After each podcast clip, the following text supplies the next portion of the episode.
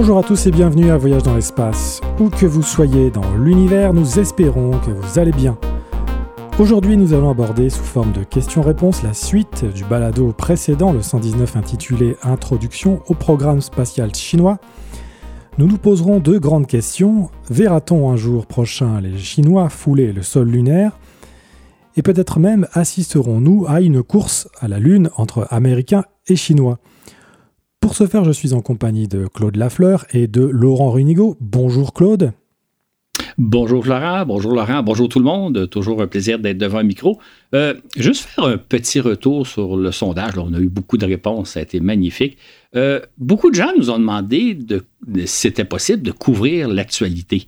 Euh, je comprends l'intérêt, évidemment, parce qu'il se passe plein de choses intéressantes, mais je vais vous dire que ça vous, nous poserait un certain problème faut savoir que les balados que vous entendez ont été enregistrés trois semaines plus tôt. Par exemple, celui d'aujourd'hui, on l'enregistre le 6 octobre, vendredi le 6 octobre.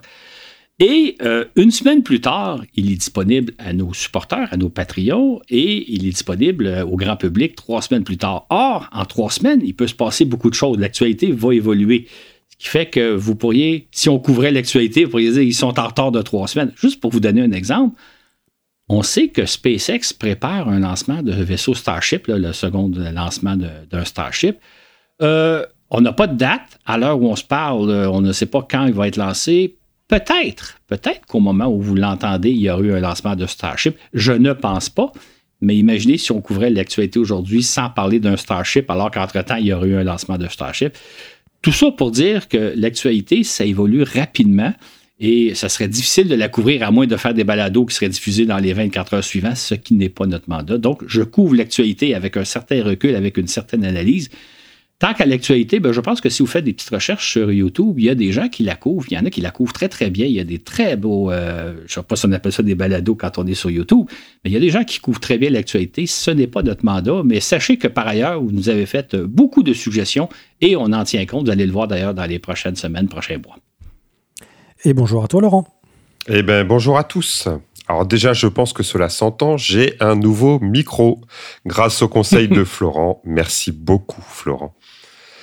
Alors aujourd'hui, je remercie nos nouveaux patrons, Marisa Tweedle et Francis Lord, ainsi que Christelle Edeleni, qui a augmenté sa contribution. Merci infiniment pour votre soutien. Cet épisode vous est chaleureusement dédié. Je réponds à une question qui est souvent revenue dans le sondage. Quelle est la meilleure façon de communiquer avec nous? Eh bien, la plus simple est Facebook euh, ou Messenger, mais je communiquerai notre adresse mail avec la diffusion du balado exceptionnel de ce dimanche 8 octobre. Vous avez aussi la possibilité de laisser des commentaires sur les différentes plateformes d'écoute comme SoundCloud et enfin sur Patreon en cherchant Voyage dans l'espace. Je profite aussi de l'occasion pour remercier les 230 personnes qui ont à ce jour répondu à notre sondage. Vraiment, merci à vous. Le sondage est en ligne jusqu'au lundi 9 octobre pour ceux qui souhaiteraient y répondre. Merci à toi Laurent. Comme nous l'avons vu dans le balado précédent, le programme spatial chinois, qui remonte à plus de 50 ans maintenant, est différent à bien des égards des programmes spatiaux de la NASA, de l'ESA et même de la Russie de l'époque soviétique. Dans les faits, la Chine est une société qui diffère fondamentalement de la nôtre et qui mène ses activités à sa manière. Il faut donc, comme nous l'a indiqué Claude, faire attention lorsque l'on cherche à interpréter ce que font les Chinois. Gardons à l'esprit que la société chinoise, soumise à un gouvernement totalitaire, fonctionne très différemment de nos sociétés. Et Claude, tu dis aussi qu'il y a un autre facteur tout aussi important à prendre en compte quand on analyse le programme spatial chinois, lequel? En effet, en fait, je dirais ce qui distingue le programme spatial chinois de tous les autres programmes, que ce soit euh, ceux qu'on mène ici en Occident, euh, la NASA, l'Agence spatiale européenne, etc., c'est la lenteur avec laquelle évolue le programme spatial chinois, la lenteur avec laquelle les Chinois font leurs euh, différents, conduisent leurs différents volets du programme spatial. On va en voir d'ailleurs plusieurs exemples dans ce qui s'en viennent, mais gardez ça à l'esprit, les Chinois font les choses très, très lentement. Ils évoluent lentement et ça, c'est la caractéristique principale du programme spatial chinois. Comme nous l'avons relaté dans le balado 119, les Chinois ont lancé leur premier satellite en avril 1970. Mais ce n'est que depuis une vingtaine d'années que le programme spatial chinois a pris véritablement son envol. N'est-ce pas, Claude? Exactement.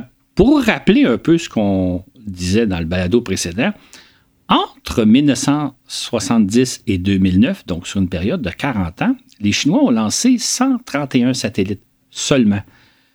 Ça veut dire à peu près 3 satellites par année. Par comparaison, si on pense les premières 40 ans du programme spatial soviétique et du programme spatial américain, c'est par milliers qu'on a lancé des satellites. Donc déjà là, vous avez une idée de la lenteur. Dans les années 2010, les Chinois se sont mis à lancer quelques douzaines de satellites par année.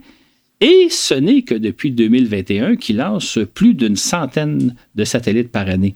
Ça vous montre un peu l'évolution lente du programme spatial chinois. Concrètement, on peut considérer que le programme spatial chinois civil ne s'est amorcé qu'en 1992. Pourquoi donc? En fait, cette année-là, en 1992, les Chinois ont publié leur première politique spatiale de leur programme spatial civil. Je dis civil parce que depuis 1970, ils lançaient beaucoup de satellites qui avaient essentiellement des missions militaires. Euh, comme je le racontais dans le balado précédent, officiellement, les Chinois ne font pas de programme militaire, ne lancent pas de satellites à des fins militaires, mais en réalité, c'était plutôt le cas. Donc, en, en 1992, ils ont publié une politique spatiale disant notre programme spatial, je mets entre parenthèses civil, a deux grands objectifs. Le premier, c'est de placer un homme en orbite terrestre. Le deuxième, c'est d'entreprendre l'exploration de la Lune à l'aide de sondes automatiques. Mais le premier astronaute chinois ne s'est envolé que 11 ans plus tard, en 2003. Qu'ont fait entre-temps les Chinois? Encore là, un exemple de la lenteur du programme chinois. Donc, pendant ces 11 ans-là, les Chinois se sont procurés les plans du vaisseau Soyouz euh, soviétique, euh, russe, donc le, vaisseau qui sert à transporter les cosmonautes russes, les Chinois ont, je ne sais pas s'ils ont acheté ou ils ont obtenu gracieusement les plans. Ils ont conçu leur propre vaisseau de transport d'équipage qui s'appelle Shenzhou.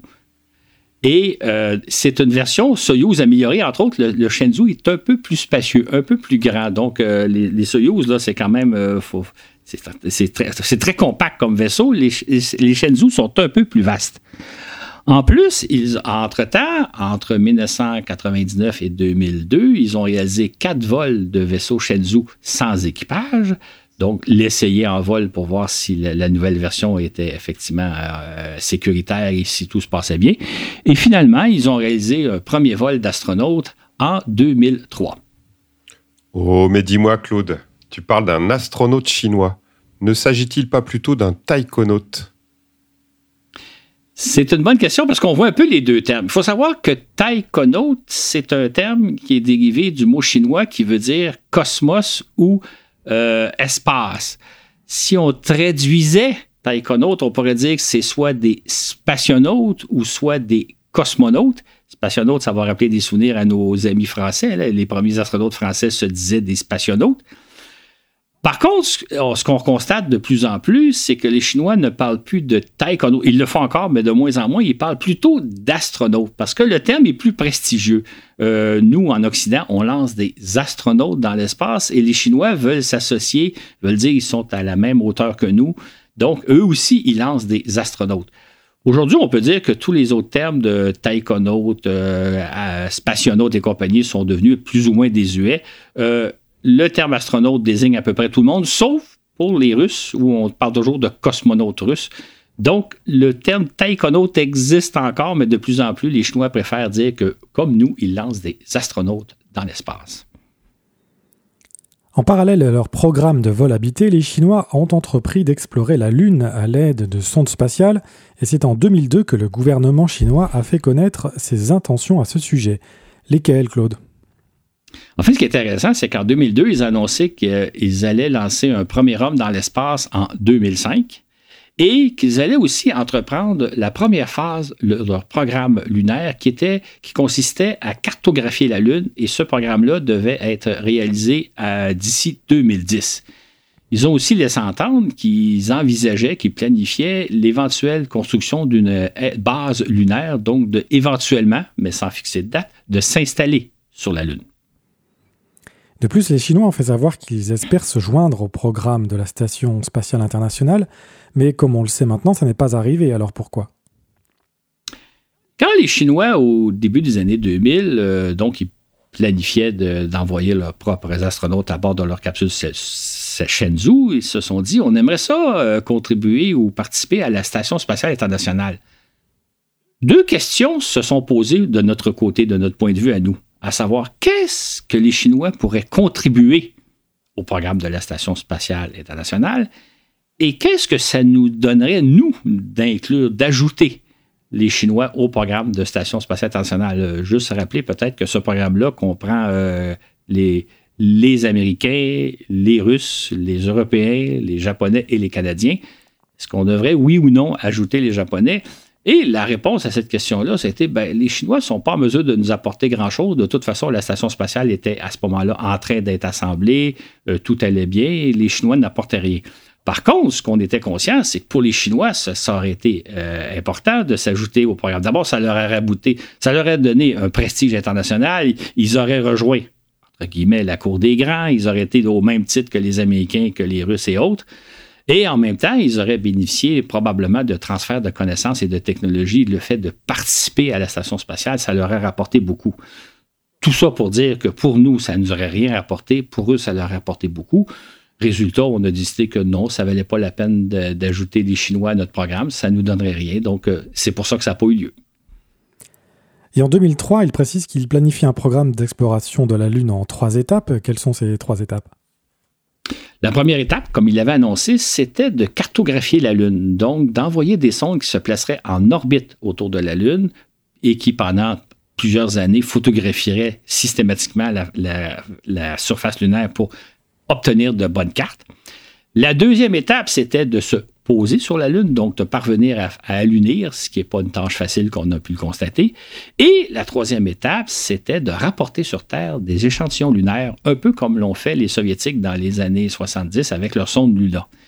Et ce programme-là, tel qu'annoncé à l'époque, devait se dérouler sur une quinzaine d'années, donc euh, d'avoir lieu d'ici l'an 2020.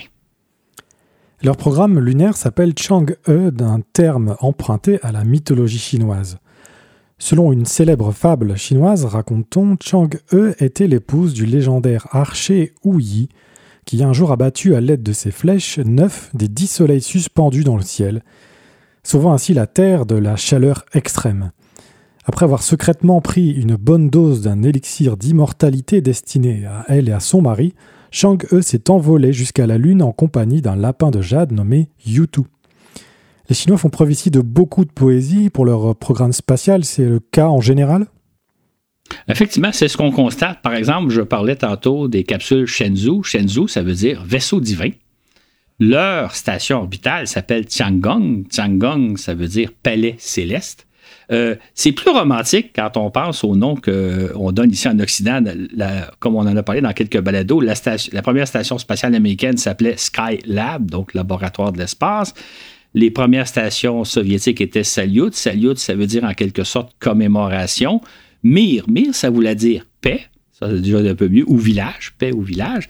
Et évidemment, notre station spatiale actuelle, ben, ISS pour la Station spatiale internationale, pas très romantique. Donc, les Chinois sont quand même fait preuve d'un certain romantisme. Nous, on est peut-être, entre guillemets, plus pragmatique, mais moins poétique. Euh, justement, les Chinois poursuivent leur programme de vol habité en lançant en octobre 2005 deux astronautes qui passent près de cinq jours dans l'espace à bord de la capsule Shenzhou 6. Ils profitent de cette occasion pour dévoiler leurs ambitions en matière de vol habité. Quelles sont-elles? En fait, ils nous avaient annoncé à cette époque-là que la prochaine étape, c'était de faire des sorties dans l'espace, donc euh, permettre à un, astronaute chinois de sortir de, de, leur capsule spatiale, ce qui est une opération assez risquée. Ça veut dire aussi mettre au point un scaphandre sécuritaire. C'est ce qu'ils ont fait d'ailleurs. À l'époque, ils l'avaient annoncé en 2007, ils l'ont fait en 2008. Bon, petit retard qui est sans intérêt. Et par ailleurs, ils ont annoncé qu'ils allaient exploiter des stations orbitales durant les années 2010, donc les premières stations Tiangong, ce qui a effectivement été fait à peu près tel que prévu. Et par ailleurs, en novembre 2005, le quotidien China Daily et l'agence de presse Xinhua, deux organes officiels du gouvernement chinois, rapportent les propos de deux éminents savants qui affirme qu'un Chinois foulera le sol lunaire en 2017. Selon ces savants, la Chine rêve même d'installer une base lunaire pour effectuer des observations astronomiques et pour étudier les ressources naturelles de la Lune afin de leur exploitation éventuelle. Ce qui est intéressant quand on lit euh, les, communiqués de l'époque, c'est que les Chinois font référence au plan des Américains de retourner sur la Lune. Enfin, on est en 2005 à ce moment-là.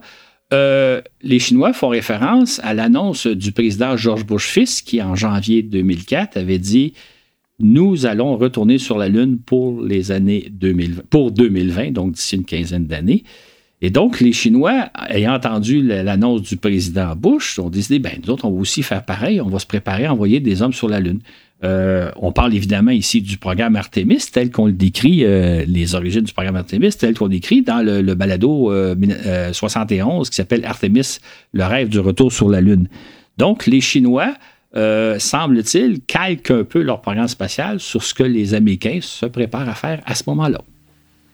Par contre, un mois plus tard, le directeur du programme spatial chinois souligne que l'envoi d'un homme sur la Lune est un projet fort ambitieux qui demandera énormément de temps. Du coup, il cite tous les progrès qui devront être accomplis d'ici là. Lesquels, Claude? Je vais prendre la peine de les expliquer un peu plus parce que c'est important de voir toutes les étapes nécessaires pour éventuellement se rendre jusqu'à la Lune, envoyer des hommes sur la Lune.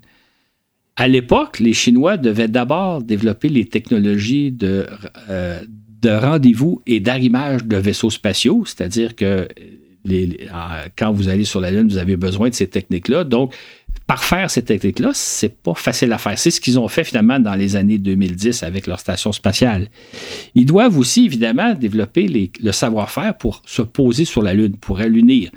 C'est ce qu'on va voir dans quelques instants. Ils ont réussi à le faire avec des sondes, mais à l'époque, ça restait une étape à franchir. Ils devaient aussi maîtriser l'art des sorties dans l'espace, ce qu'ils vont aussi faire entre-temps. Mais il y a beaucoup d'autres étapes à franchir si vous voulez vous rendre sur la Lune. D'abord, il faut apprendre à naviguer dans l'espace lointain. C'est une chose de placer des astronautes en orbite autour de la Terre, d'exploiter des stations spatiales, etc. Mais c'est autre chose d'envoyer des astronautes au-delà de l'orbite terrestre, de les envoyer jusqu'à la Lune, un peu ce que les Américains ont fait en 1968 avec la mission Apollo 8. Ça, les Chinois doivent encore le faire aujourd'hui encore.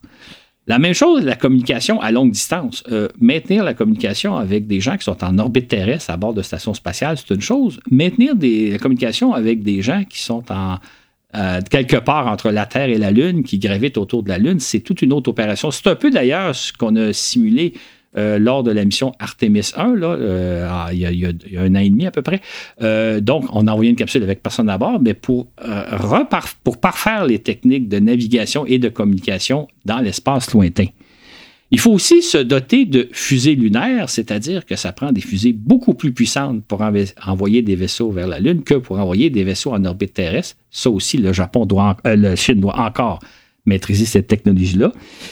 Il y a, euh, j'appellerais aussi, il faut aussi développer le savoir-faire des vols spatiaux. Ce que je veux dire par là, c'est que les Chinois, euh, il faut acquérir l'expérience de réaliser un grand nombre de vols spatiaux, donc d'envoyer des astronautes dans l'espace et faire face à toutes sortes de difficultés, toutes sortes de contraintes.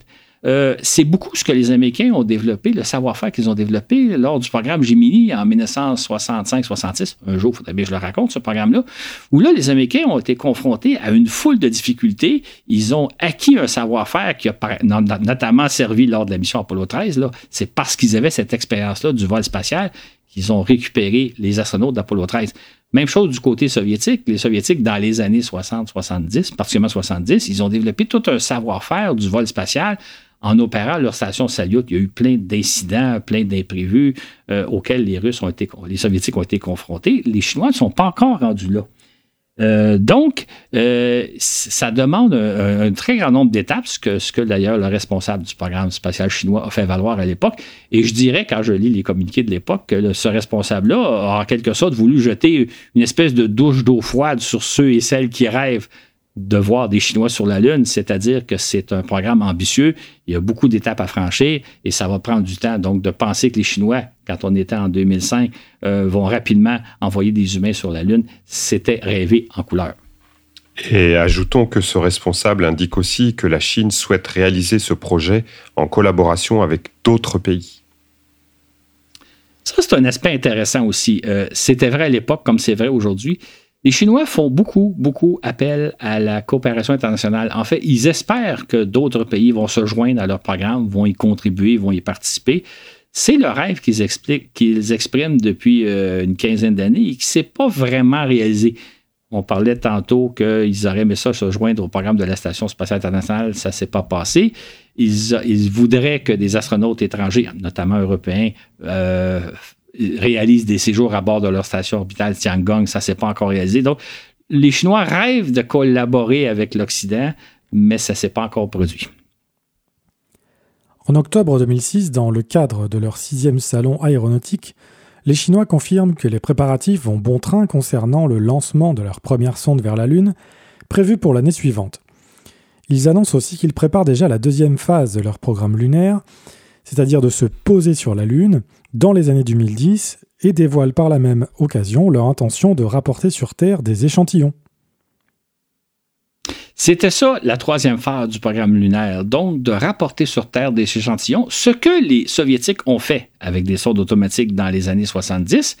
Les Américains, évidemment, ils l'ont fait avec les équipages d'Apollo, mais depuis tout ce temps-là, on n'a jamais récupéré d'échantillons lunaires. Donc, les Chinois annonçaient qu'eux vont tenter l'opération, qui est une opération assez complexe, comme on va le voir dans quelques instants. Et durant leur salon de l'aéronautique, ils nous présentent également la maquette de l'astromobile à six roues que leur sonde devrait déposer sur la Lune. Euh, ce qui est intéressant dans, cette annonce-là, c'est que les Chinois nous dévoilent d'avance leur plan de ce qu'ils vont faire dans les prochaines années. Ce que ne faisaient pas les Soviétiques dans les années 60. Hein. Les, les, Soviétiques, ils nous plaçaient toujours devant des faits accomplis. On ne savait jamais ce qu'ils préparaient. Une des différences importantes entre le système chinois, qui est un système communiste comme le système soviétique de l'époque, c'est de nous dire un peu d'avance ce qu'ils vont faire. Et donc, euh, on est moins surpris, mais c'est beaucoup plus intéressant à suivre que quand les soviétiques nous mettaient tout simplement devant des faits accomplis. ils présentent aussi une maquette de leur future station orbitale euh, Tiangong, c'est ça? Exactement. En fait, ce qui est dommage, c'est que moi, je n'ai pas vu de photo de cette maquette-là. J'aurais aimé ça savoir si, à cette époque-là, ils nous ont montré ce que ressemblerait, à quoi ressemblerait réellement la station Tiangong, ou bien si c'était une maquette un peu générique de à quoi pourrait ressembler une station spatiale. Nous ont-ils donc dévoilé leur station spatiale d'avant? Ce que, si je reviens encore aux Soviétiques, quand ils ont lancé Salyut 1, ça a pris des, des mois et des mois et des mois avant qu'on ait une première esquisse de leur station spatiale. Si jamais il y a des auditeurs ou des auditrices qui nous écoutent qui, par hasard auraient des photos de l'époque, donc on parle en 2006, euh, de, ce qui était présenté au Salon de l'érotique chinois et on verrait la maquette. Moi, je serais très intéressé de voir si ça ressemblait plus ou moins au Tiangong qu'ils vont lancer dans les années 2010. Ajoutons qu'à cette époque, les Russes songent également à envoyer des hommes sur la Lune. Devait-on s'attendre à assister à une course à trois entre Américains, Chinois et Russes? Qui parviendrait sur la Lune avant 2020 Peut-être bien, hein. il faut se rappeler, c'était il y a 15 ans, on est vers 2005. On pense alors que des humains vont fouler le sol lunaire d'ici l'an 2020. Ça aurait pu être des Américains, ça aurait pu être des Chinois ou peut-être même des Russes. Malheureusement, comme on sait, en 2003, ça s'est toujours pas produit. En revanche, la Chine affirme n'être en compétition avec personne. Donc, que retirer de cette annonce? On dirait le même discours que les soviétiques faisaient dans les années 60. Tu as tout à fait raison, exactement. C'est ça qui est un peu bizarre. Hein? Les Chinois répètent sans cesse qu'ils sont pas en compétition avec personne. Par contre, ils font sans cesse allusion au plan américain. Euh, ils copient même d'une certaine façon les scénarios américains, mais ils ne sont pas en compétition avec personne. Ils sont plutôt en collaboration. Il y a donc un, certain fossé entre leur discours et ce qu'ils réalisent en, réalité. Donc, c'est un peu amusant de voir ça. Et c'est vrai aujourd'hui encore, ils ne sont pas en compétition avec personne, mais... Comme nous l'avons évoqué dans le balado précédent, les Chinois ont accompli leur programme lunaire tel que prévu, en plaçant d'abord deux sondes en orbite autour de la Lune. Ça, c'est une étape très importante. C'est-à-dire que, comme première étape, c'était de cartographier en détail la Lune, euh, euh, les Chinois ont même conçu à peu près les meilleures cartes qu'on dispose de la Lune. En fait, les Américains ont encore des cartes encore plus précises, mais les Chinois se sont dotés de très, très bonnes cartes. Et ça, ça avait deux buts. Le premier, c'est que vous avez besoin de très bonnes cartes pour décider où vous allez vous poser, quels, sont les sites les plus intéressants et les plus accessibles aussi. Donc, vous avez besoin d'une bonne carte détaillée de la Lune pour prendre des bonnes décisions. Et une fois que vous avez décidé où vous allez vous poser, ben là, vous allez regarder très, très en détail le, site choisi pour voir quels sont les obstacles. Est-ce qu'il y a des cratères, des crevasses, des roches, etc. Donc, encore là, vous avez besoin des cartes les plus fidèles possibles pour pouvoir vous poser. Donc, la première étape, c'était la plus logique. Euh, dotons-nous d'une bonne carte de la surface lunaire pour prendre des bonnes décisions. Puis, en 2013, ils tenteront un premier alunissage qu'ils réussiront du premier coup. C'est quand même un bel exploit, n'est-ce pas, Claude? Absolument. C'est effectivement un bel exploit de réussir un alunissage du premier coup parce que, comme on l'a vu récemment, euh, c'est pas facile de se poser sur la Lune. Hein. En avril dernier, il y a eu la, sonde japonaise Akuto Air qui a raté son atterrissage. Plus près de nous, au mois d'août, euh, la sonde russe euh, Luna 25 a aussi raté son alunissage. Par contre, on a cité à une belle réussite, la sonde indienne Vikram, qui a réussi son alunissage à la deuxième tentative. Donc, euh, comme j'en parlais dans le, balado 108 euh, sur euh, la reconquête de la Lune, j'avais déjà annoncé en avril que se poser sur la Lune, ce n'est pas une chose facile, mais les Chinois ont réussi du premier coup. Les Chinois ont à ce jour réussi leurs trois tentatives d'alunissage, puisque la sonde Chang'e 4 s'est posée près du pôle sud en décembre 2018, puis en décembre 2020, rappelons-nous, ils ont même réussi un bel exploit avec leur cinquième sonde, Chang'e. Ça, c'est un. les Chinois ont réussi quelque chose que ni les Américains ni les Russes ont réussi. En fait, la dernière fois, les Russes l'ont fait il y a 50 ans. Donc, les Chinois ont réussi quelque chose qu'on n'avait pas, euh, qu'on n'a pas parvenu à faire depuis 50 ans, c'est-à-dire de rapporter des échantillons de la Lune. Euh, c'est un bel exploit parce que c'est une mission très complexe, comme on l'a déjà raconté dans des balados antérieurs c'est que ça prend quatre vaisseaux spatiaux, c'est-à-dire un, vaisseau qui fait la navette Terre-Lune-Terre, un vaisseau qui va chercher des échantillons sur la Lune, un vaisseau qui rapporte les échantillons jusqu'à la sonde qui attend en orbite lunaire et la sonde lunaire qui revient sur Terre. C'est en quelque sorte ce que les Chinois ont fait, comme je l'ai déjà raconté, une espèce de mission Apollo, mais avec aucun équipage à bord. C'est un exploit technologique assez remarquable. En parallèle, comme nous l'avons expliqué, ils ont opéré trois stations orbitales Tiangong. En septembre 2011, il place sur orbite Tiangong 1, à bord de laquelle ces deux équipages de trois astronautes séjournent près de deux semaines chacun. Puis en 2016, ils orbitent Tiangong 2, à bord de laquelle un seul équipage y séjourne un mois. Et puis, au printemps 2021, ils vont lancer le premier module de leur station multimodulaire Tiangong 3. Euh, cette station-là, donc, comprend trois modules euh, qui ont été assemblés tels que prévu durant l'année 2022. Euh, on pourrait comparer cette station-là à ce qu'était la station Mir à peu près au, en 1990. C'est pas mal l'équivalent de Mir version 1990. Je dis 1990 parce que par la suite, les, les Russes vont rajouter d'autres modules mais la station Tiangong 3 se compare, qui est actuellement en orbite telle qu'elle est là, se compare à peu près à Mir. Et puis, depuis le printemps 2022, euh, des équipages occupent sans interruption la station, c'est-à-dire qu'à tous les six mois, ils se remplacent, exactement comme on fait à bord de la Station spatiale internationale. Donc, vous avez des équipages de trois astronautes chinois qui occupe la station six mois, remplacé à tous les six mois, comme on l'a raconté d'ailleurs dans différents balados, dont le, balado 78, 90 et 102. Donc, euh, encore là, c'est intéressant. Ils, occupent l'espace depuis euh, maintenant un an et demi et tout semble bien se passer à bord de la station. Claude, il y a plusieurs choses de remarquables dans la façon selon laquelle les Chinois conduisent ces deux programmes, lunaire et de station orbitale. De quoi s'agit-il? La première des choses, je dirais que comme les Chinois nous annoncent leur plan, nous annoncent souvent longtemps d'avance ce qu'ils prévoient faire, ce qu'on constate, c'est qu'ils tiennent parole. Ils réalisent leur plan à peu près tel que prévu. C'est le cas des missions euh, lunaires qui, avaient été annoncées en 2005 et qui devaient se compléter en 2020. Ça a été bel et bien le cas. Euh, en 2021, ils avaient annoncé leur plan de développement de la station spatiale Tiangong 3, à quel rythme ils allaient progresser. C'est exactement ce qu'ils ont fait. Donc, ça, c'est remarquable. Euh, ce qu'on constate aussi de ce que l'on sait, c'est que les Chinois n'ont pas connu d'échec.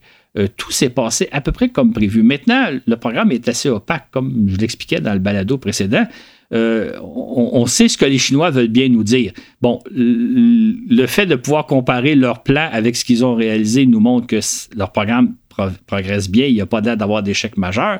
Maintenant, est-ce qu'il y a des incidents en cours de route? Ça, on n'est pas au courant c'est remarquable, mais en même temps, c'est un peu troublant parce que ça donne l'impression, les Chinois progressent lentement parce qu'ils ne se donnent pas le droit à l'échec. Ça donne l'impression qu'ils ne se donnent pas le droit à l'échec, parce que je ne suis pas certain que c'est le cas. À ce moment-là, mais, l'échec, ça fait partie de, j'ose dire, de l'expérience de la vie, ça fait partie d'ailleurs du spatial. On apprend des échecs. Là, c'est comme si les Chinois se disaient, nous allons progresser très, très lentement, nous allons, euh, d'ailleurs, ils tirent beaucoup aussi profit des, expériences développées par les Américains et les, et les Soviétiques et les Russes. Ils lisent la presse spécialisée, si je peux dire. Fait qu'ils progressent lentement, ils ne connaissent pas d'échec, ils ne se donnent pas droit à l'échec, mais ça fait partie de la vie. Et ça, c'est un peu troublant. Euh, on peut se demander, hein, je disais en, début de balado, on mentionnait que la Chine est un système totalitaire.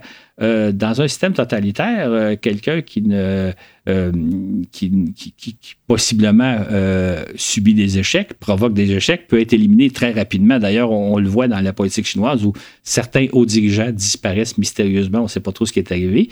Donc, peut-être que ceux et celles qui œuvrent au programme spatial chinois sont conscients qu'ils n'ont pas le droit à l'échec, sinon ils risquent d'être, euh, leur carrière risque de prendre fin rapidement.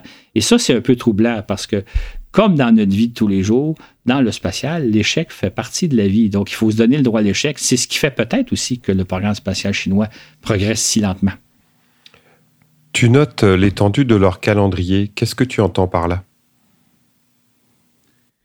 Ben, si on regarde, euh, par exemple, si on compare euh, l'évolution lente du programme spatial chinois avec ce que faisaient les Américains et les Soviétiques dans les années 60, ils lançaient des quantités de sondes, des dizaines de sondes spatiales, ils lançaient euh, un grand nombre de vaisseaux spatiaux avec des équipages à bord. Donc, rapidement, ils ont développé une expertise.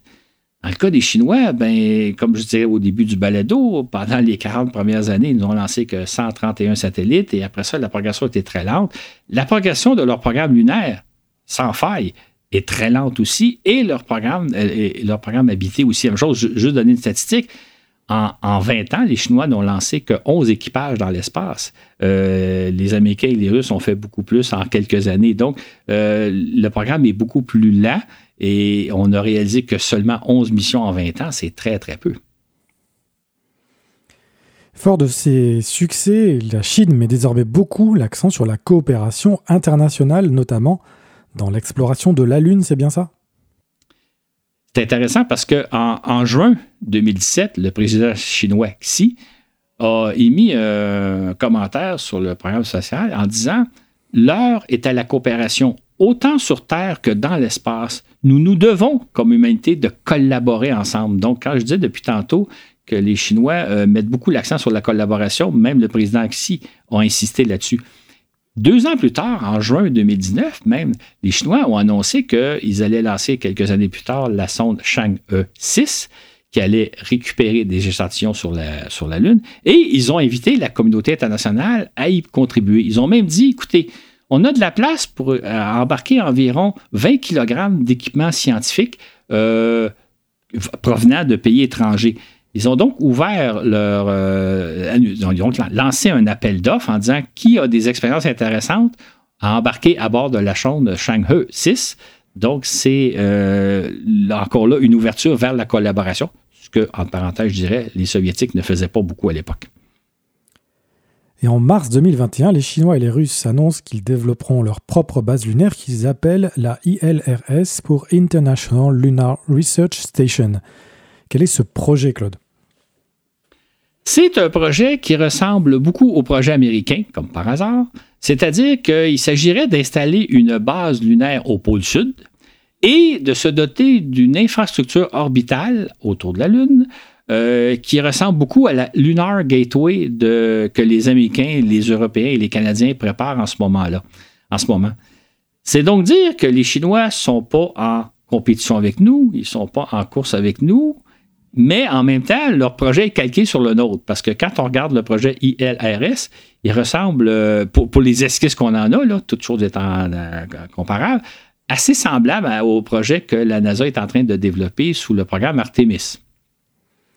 À noter que dans l'appellation ILRS, le I est pour international, c'est-à-dire que les Chinois et les Russes espèrent des contributions internationales d'envergure, disent-ils, dans la réalisation du projet. Est-ce que ça va être le cas? Exactement. En fait, ce qui est, amusant, c'est que s'il y avait, entre guillemets, une course actuellement, c'est pas nécessairement une course à qui va être le premier sur la Lune, mais à qui va avoir le plus de partenaires dans son projet. Euh, la NASA a été très actif pour euh, ajouter des partenaires internationaux à son projet Artemis. L'Europe y participe, euh, le Canada y participe, le Japon y participe, la Corée du Sud veut y participer, etc. Et la Chine tente de faire la même chose de son côté. Par contre, euh, suite à l'annonce du, projet ILRS, dix mois plus tard, euh, c'est un projet évidemment développé conjointement avec la Chine et la Russie. Dix mois plus tard, la Russie a envahi l'Ukraine. Euh, et ça, ça a jeté une douche d'eau froide sur toute possibilité de, collaborer avec les Russes. Et quant aux Chinois, ben, ils sont quelque part entre les deux. On a l'impression qu'ils sont plutôt du côté des Russes, tout en se maintenant plus ou moins à distance. Euh, mais évidemment, inutile de dire que l'invasion de l'Ukraine par la Russie a mis fin à toute possibilité de collaborer à ce projet euh, sino-russe de base lunaire. Donc, euh, toutes les possibilités de auxquelles certains pays occidentaux auraient pu se joindre à ce projet-là est disparu avec la, la, guerre en Ukraine. D'autre part, les Chinois énoncent que leurs prochaines sondes lunaires Chang'e 6, 7 et 8, qui seront lancées d'ici 2030, sont ouvertes à la participation internationale.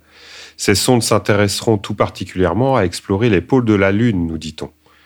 C'est ainsi que la France prendra part à la mission Changi 6, qui, en 2024, ira récolter des échantillons de la face cachée de la Lune.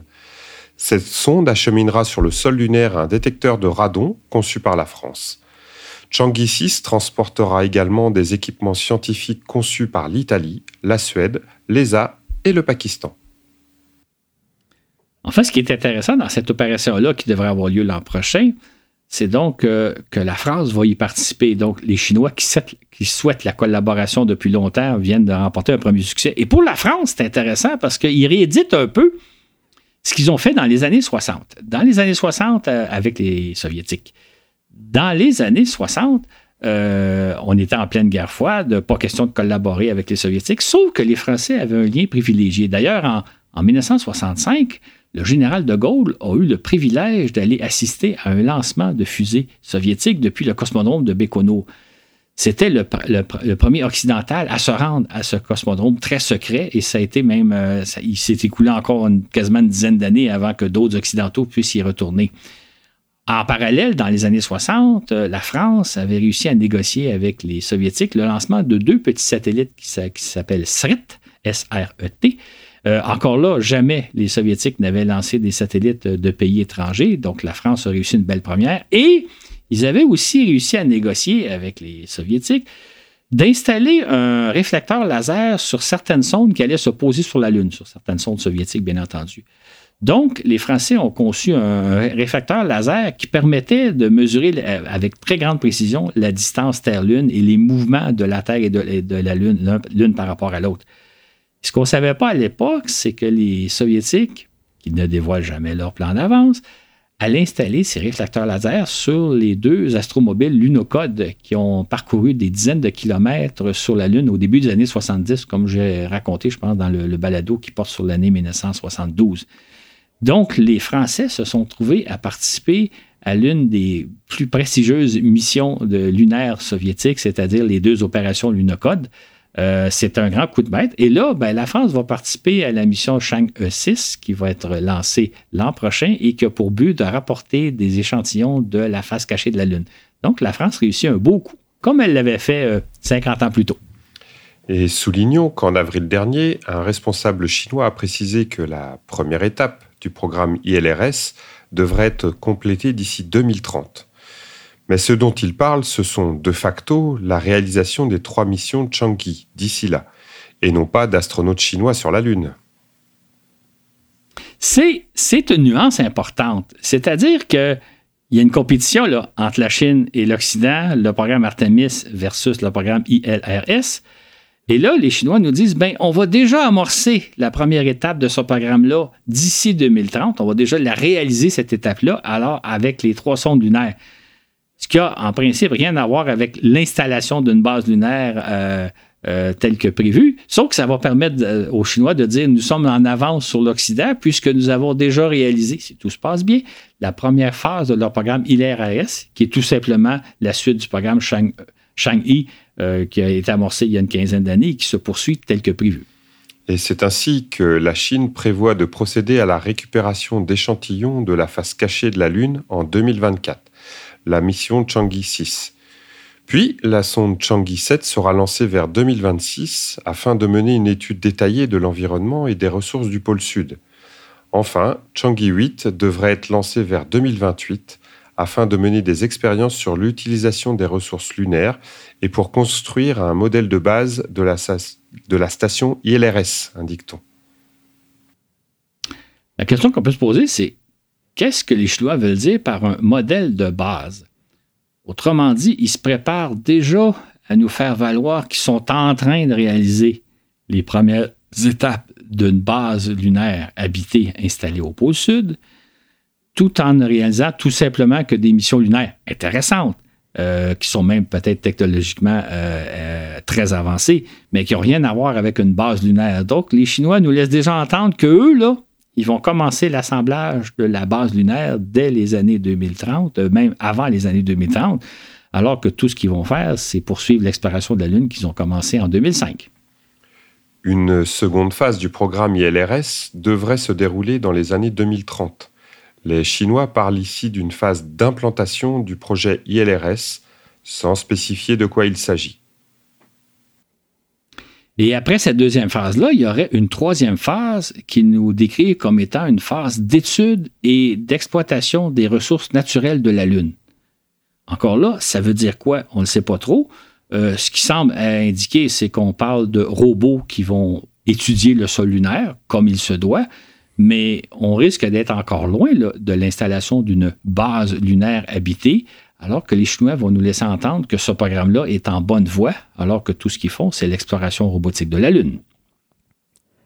Étonnamment, en mai dernier, un responsable du programme spatial chinois affirme que des astronautes chinois fouleront le sol lunaire avant 2030. Notre objectif est de réaliser le premier alunissage d'astronautes avant 2030, a déclaré Ling Xingjiang, le directeur adjoint de l'agence chinoise des missions habitées. Tout ça en 6 ou 7 ans, c'est possible, Claude? Ben, c'est très surprenant comme déclaration parce que c'est comme si les Chinois nous annonçaient que d'ici 2030, ils vont réaliser l'équivalent du programme Apollo. Bon, les Américains l'ont fait, dans les années 60. Hein. si, on repart, euh, si on fait un peu la chronologie, en mai 1961, le président Kennedy annonce qu'on va envoyer des Américains sur la Lune avant la fin de la décennie ce qu'ils ont fait en 1969. Donc, les Chinois, ce qu'ils nous disent, c'est comme si nous laissent entendre, parce que je ne suis pas certain qu'ils nous le disent, ils nous laissent entendre qu'ils vont faire de même d'ici 2030. Or, 2030, ça vient vite, surtout pour un pays qui évolue très lentement dans le domaine spatial. Euh, je mentionnais un peu plus tôt les différentes étapes qui restent à accomplir. Il faut savoir qu'actuellement, les Chinois doivent au moins développer des fusées euh, lunaire de type Saturne V qu'ils appellent Shenzhen 10. Donc, ça, ça reste à développer. Doivent développer une nouvelle capsule spatiale qu'ils sont en train d'ailleurs de mettre au point. Ils nous ont dit d'ailleurs que cette capsule-là pourrait essayée dans les années 2008, 2017, 2028, 2029. Je me mélange dans mon calendrier. Euh, donc, euh, ils procèdent lentement. Euh, est-ce qu'il va, est va y avoir des Chinois sur la Lune d'ici 2030? C'est quand même étonnant comme déclaration parce que, d'une part, ils nous annoncent la réalisation de la première phase du programme ILRS, qui va être le lancement de trois sondes automatiques d'ici 2030, mais qu'en parallèle, il pourrait même y avoir des astronautes chinois sur la Lune, ce qui est, étant donné la lenteur avec laquelle évolue le programme spatial chinois, très, très peu vraisemblable. Et en juillet, les Chinois dévoilent la façon selon laquelle ils prévoient de s'y prendre pour faire parvenir des astronautes sur la Lune. Ils procéderont un peu à la manière du programme Artemis. quel est le scénario? Le scénario qu'ils nous ont laissé entendre, c'est que ils utiliseraient deux fusées pour lancer, dans un premier temps, un module lunaire sans personne à bord qui reste placé en orbite autour de la Lune. Puis une deuxième fusée Shenzhen 10 serait lancée avec un équipage à bord qui irait rejoindre le module lunaire en orbite autour de la Lune. De là, l'équipage s'arrimerait au module lunaire, euh, probablement deux astronautes chinois, peut-être trois, mais probablement deux astronautes chinois prendraient place à bord du module lunaire, iraient se poser sur la Lune un peu comme à la manière d'Apollo, euh, exploraient le sol lunaire pendant quelques jours, reviendraient rejoindre le module qui est placé en orbite autour de la Lune et reviendraient sur Terre. Donc, c'est un scénario semblable à celui qu'envisagent les Américains dans le cadre du programme Artemis. C'est la même façon de procéder des Américains. Effectivement, il y a quand même une différence importante. Euh, les Américains, pourquoi faire simple quand on peut faire compliqué, euh, employaient deux types de vaisseaux totalement différents. C'est-à-dire que dans un premier temps, ce serait un vaisseau Starship conçu pour se poser sur la Lune qui serait lancé, euh, qui serait placé en orbite terrestre, puis expédié vers la Lune. Et dans un deuxième temps, une fusée SLS de la NASA lancerait la capsule Orion à bord de laquelle se trouveraient quatre astronautes. Euh, les, deux se rencontreraient en orbite lunaire et procéderaient à une mission semblable. Euh, juste rajouter un détail qu'on n'a pas souvent parlé, mais l'opération Starship va être très complexe parce que le module lunaire, le, Starship conçu pour se poser sur la Lune, va être placé en orbite terrestre à l'aide de son propre carburant, ce qui veut dire que quand il va arriver en orbite terrestre, ses réservoirs vont être vides. SpaceX prévoit lancer, je pense, c'est une dizaine d'autres vaisseaux Starship pour aller ravitailler en carburant le Starship lunaire avant que celui-ci prenne son envol. Or, euh, ravitailler un vaisseau spatial, euh, transférer des, centaines, des milliers de litres de carburant, ça n'a jamais été fait dans l'espace. C'est une opération très complexe si on, doit la répéter une dizaine de fois pour remplir les réservoirs du Starship lunaire, c'est toute une opération euh, d'envergure qui n'a jamais été tentée, qui va être très longue et très complexe. Donc, le projet américain est beaucoup plus complexe que ce que semblent préparer les Chinois. Mais comme les Chinois avancent lentement, on peut douter qu'ils vont faire ça d'ici les années 2030. Euh, Claude, revenons un instant sur la mission de Changi 6, qui doit nous rapporter des échantillons de la face cachée de la Lune l'année prochaine. Tu m'as dit que cette mission t'inspire quelques commentaires. Lesquels? Ce qui est intéressant, c'est que euh, projetons-nous dans à peu près un an, d'ailleurs, peut-être l'occasion d'en parler, mais imaginons que les Chinois nous disent euh, Nous avons lancé une sonde qui a rapporté des échantillons lunaires de la face cachée. C'est une grande première, c'est un grand coup de pub que les Chinois vont tenter, vont réussir à ce moment-là. En fait, les Chinois vont pouvoir dire pendant que les Américains développent un vaisseau pour envoyer des humains sur la Lune, le programme Artemis, nous, nous explorons la Lune, nous, nous rapportons des échantillons lunaires. Dans un premier temps, ils l'ont fait il y a quelques années avec des échantillons de la face visible, première fois qu'on faisait ça depuis 50 ans. Et là, maintenant, ils se mettent à explorer euh, la face cachée en rapportant des échantillons ça va être un, coup, de propagande assez important parce que les Chinois vont réaliser quelque chose que personne n'a réalisé, puis même qui défie un peu l'imaginaire. C'est pour la première fois, on va obtenir des échantillons de ce qu'on appelle la face cachée de la Lune. Je dis ce qu'on appelle parce qu'en réalité, c'est à la limite de la face visible. C'est pas, c'est pas littéralement derrière la Lune que la sonde va se poser pour récupérer. C'est au pôle sud, presque en visibilité avec la, Terre. Donc, on est, on est à la limite de la face cachée. Sauf que les Chinois vont pouvoir quand même clamer qu'ils ont rapporté des échantillons de la face cachée de la Lune. Et ça va être un grand coup de propagande, alors que les Américains, eux autres, se préparent tout simplement à lancer un équipage qui va aller faire un tour à la Lune et revenir sur Terre. Mais les Chinois vont donner l'image qu'ils sont en avance sur les Américains s'ils réussissent cette mission-là d'ici une année. Nombreux sont ceux et celles qui rêvent d'assister à une course à la Lune entre Américains et Chinois, comme dans le bon vieux temps des années 60. D'après toi, Claude, une telle course est-elle envisageable? Ce qui est amusant, c'est qu'effectivement, beaucoup de gens y rêvent et même il y a des, militants du programme spatial américain qui, rêvent, qui, disent que les Américains devraient faire face à la compétition auquel leur offrent les, Chinois et, qui eux-mêmes rêvent de faire une course avec la Chine en disant il faut arriver sur la Lune avant les Chinois moi, j'ai des gros doutes. D'abord, euh, les policiers américains euh, pas dans ce scénario-là en disant on doublera pas les bougies Artemis pour euh, s'assurer d'arriver sur la Lune avant les Chinois. Le, rêve de, connaître une course à la Lune ne semble pas se matérialiser. Et je, dirais même plus généralement, on, rêve un peu de revivre les années 60, mais euh, ça, ça, se passe pas de même dans la vie. On peut pas revivre des choses. Ce qui a, ce a vécu dans les années 60, c'est unique. Donc, on revivra pas les années 60 comme certains aimeraient le rêver. Surtout, et j'insiste sur le fait que comme les Chinois progressent très, très lentement, euh, on n'est pas dans une course. Il n'y aura pas de course. Euh, d'autant plus qu'il faut quand même dire une chose qui va être le premier sur la Lune? Ben, les Américains, ils sont allés il y a 50 ans. Hein. fait que la course a déjà été gagnée d'une certaine façon. Et que les Américains arriveraient sur la Lune euh, quelques mois ou quelques années après les Chinois ne changerait pas grand-chose. Mais étant donné la lenteur avec laquelle se déroule le programme spatial chinois, c'est très, très peu probable que les Chinois devancent les Américains. Mais selon toi, est-ce que nous verrons quand même des Chinois fouler le sol lunaire dans un avenir pas si lointain? Ça dépend ce qu'on entend par pas si lointain. Euh, si on pense d'ici les années 2030, non. Si on pense dans les années 2030, peut-être. Peut-être. Moi, je planifierais plus pour les années 2040. Donc, euh, ça se pourrait très bien qu'il y ait des Chinois sur la Lune d'ici 2040-2045. Euh, évidemment, pour nous, ça paraît loin, mais c'est peut-être pas si lointain que ça. Juste à rappeler que nous sommes en 2023 il me semble qu'avant-hier, on arrivait à l'an 2000. Euh, on a attendu longtemps qu'on arriverait un jour à l'an 2000 et on est maintenant 23 euh, ans après l'an 2000. Ce qui fait que des Chinois sur la Lune dans une vingtaine d'années, peut-être que oui. Ça nous paraît loin, mais d'une certaine façon, ça peut passer vite les 20 prochaines années. Pour le numéro 500 de Voyage dans l'espace, peut-être. Ah, exactement. Et pour terminer, Claude, tu as une dernière mise en garde à nous adresser lorsqu'on s'intéresse au programme spatial chinois. de quoi s'agit-il?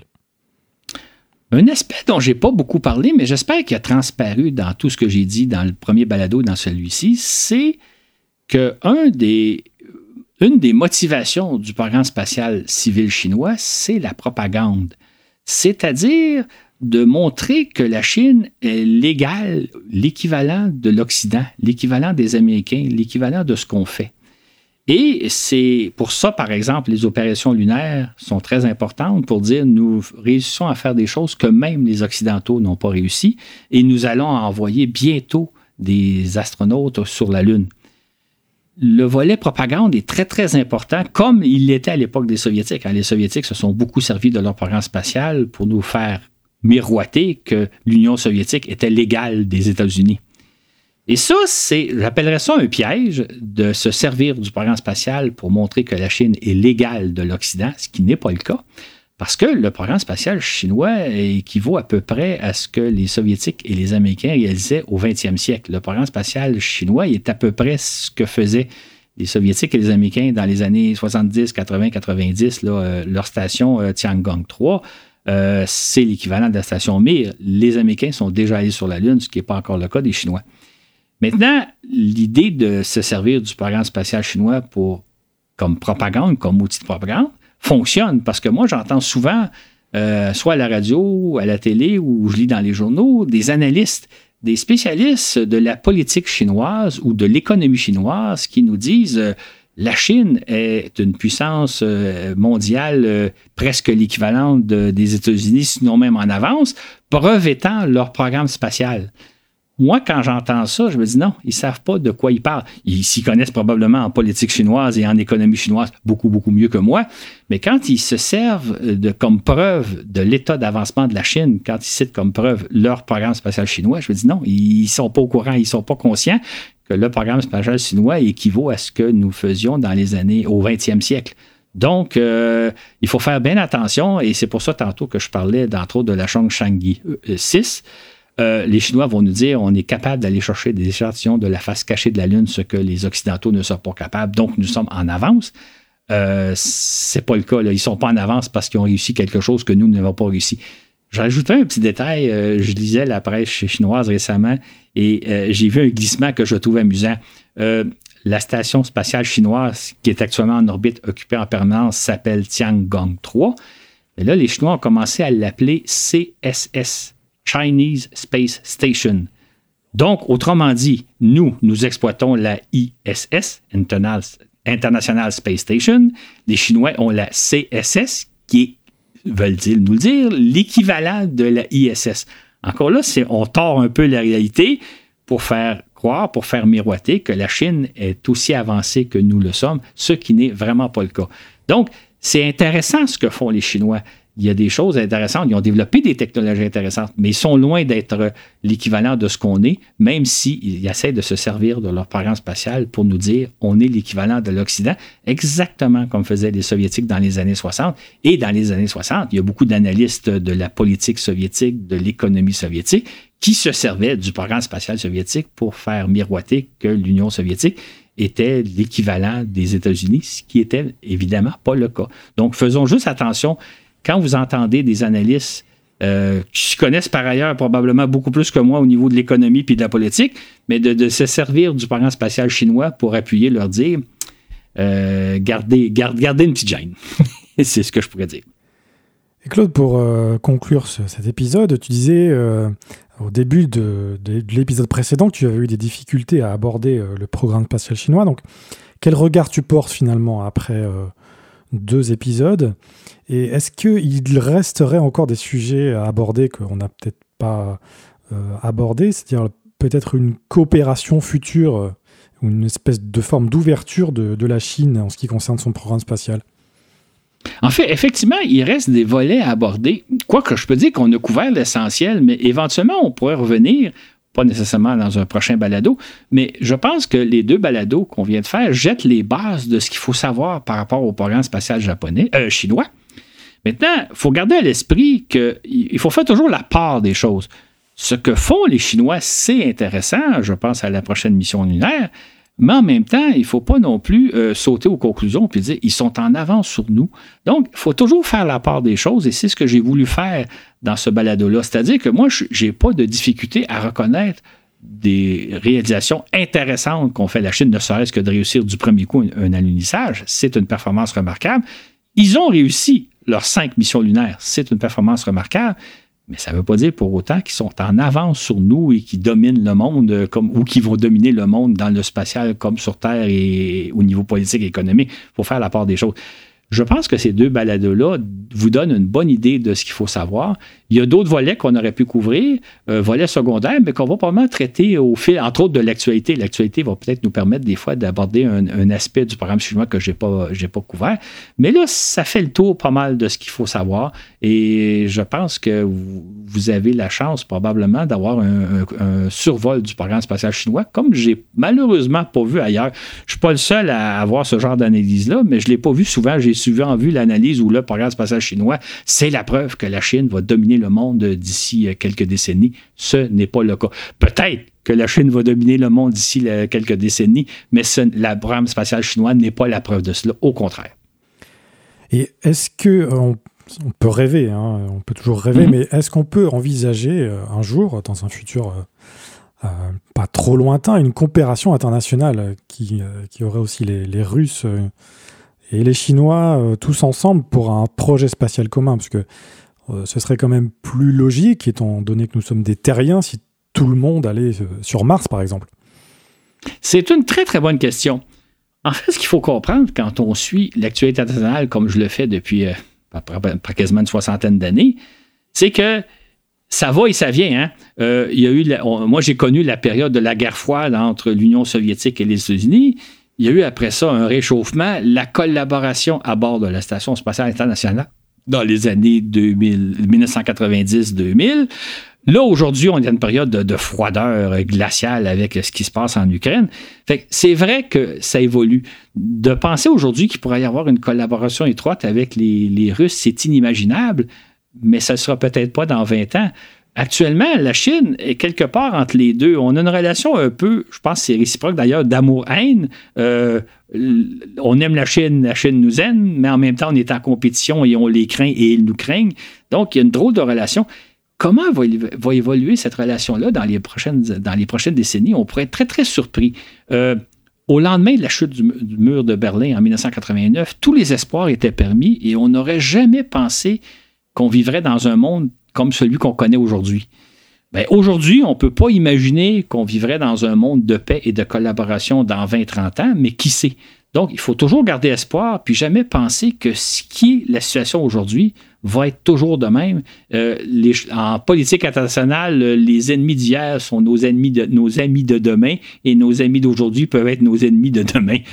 Ça se peut qu'effectivement, on assiste peut-être dans les années 2050 à des revirements intéressants.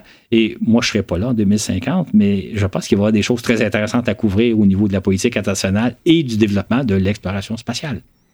Oui, peut-être que nous ne sommes pas encore prêts à cette coopération internationale, c'est-à-dire qu'il faudrait peut-être résoudre nos problèmes sur Terre avant de, de, de se lancer dans des grands projets spatiaux. C'est l'espoir qu'on avait, par exemple, quand on a mis euh, en place la collaboration internationale à bord de la station spatiale, donc la station spatiale qui était développée conjointement avec les Russes et les, entre les Russes et les Américains, auxquels se sont joints les Européens, les Japonais et les Canadiens. On avait espoir que ce genre de projet-là développerait la collaboration à tous les niveaux. Ça a été le cas en partie. Malheureusement, il y a comme eu un rendez-vous manqué euh, au niveau politique qui sait ce que ce sera euh, la politique internationale dans les années 2030, 2040, 2050. On pourrait ajouter à ça, mon cher Florent, qu'il y a de la crise climatique euh, dont on subit déjà les effets euh, terribles cette année en 2023. Et je ne veux pas être décourageant, mais le pire est à venir. Ça va peut-être nous forcer tout le monde à collaborer ensemble face à un problème qui confronte tout le monde sans exception. Espérons-le. Espérons-le. À une prochaine. À la prochaine. À une prochaine.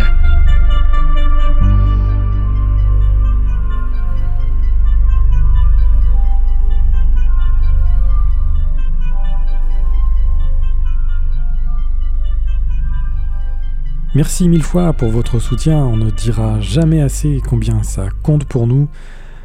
Au moment où j'enregistre cette conclusion, nous apprenons le décès d'Uber Reeves à 91 ans. Euh, certainement une des figures les plus connues de l'astronomie de ces dernières décennies. Il était sans doute à l'origine de bon nombre de vocations dans la science et l'astronomie en particulier, à travers ses livres et ses nombreuses interventions médiatiques. Il continuera à l'être certainement pendant encore longtemps. Cet épisode vous a été présenté par Florent Meunier et Laurent Runigo avec Claude Lafleur au contenu et Dylan Bayargent aux médias sociaux. Sur ce, et où que vous soyez dans l'univers, à bientôt pour un autre voyage dans l'espace.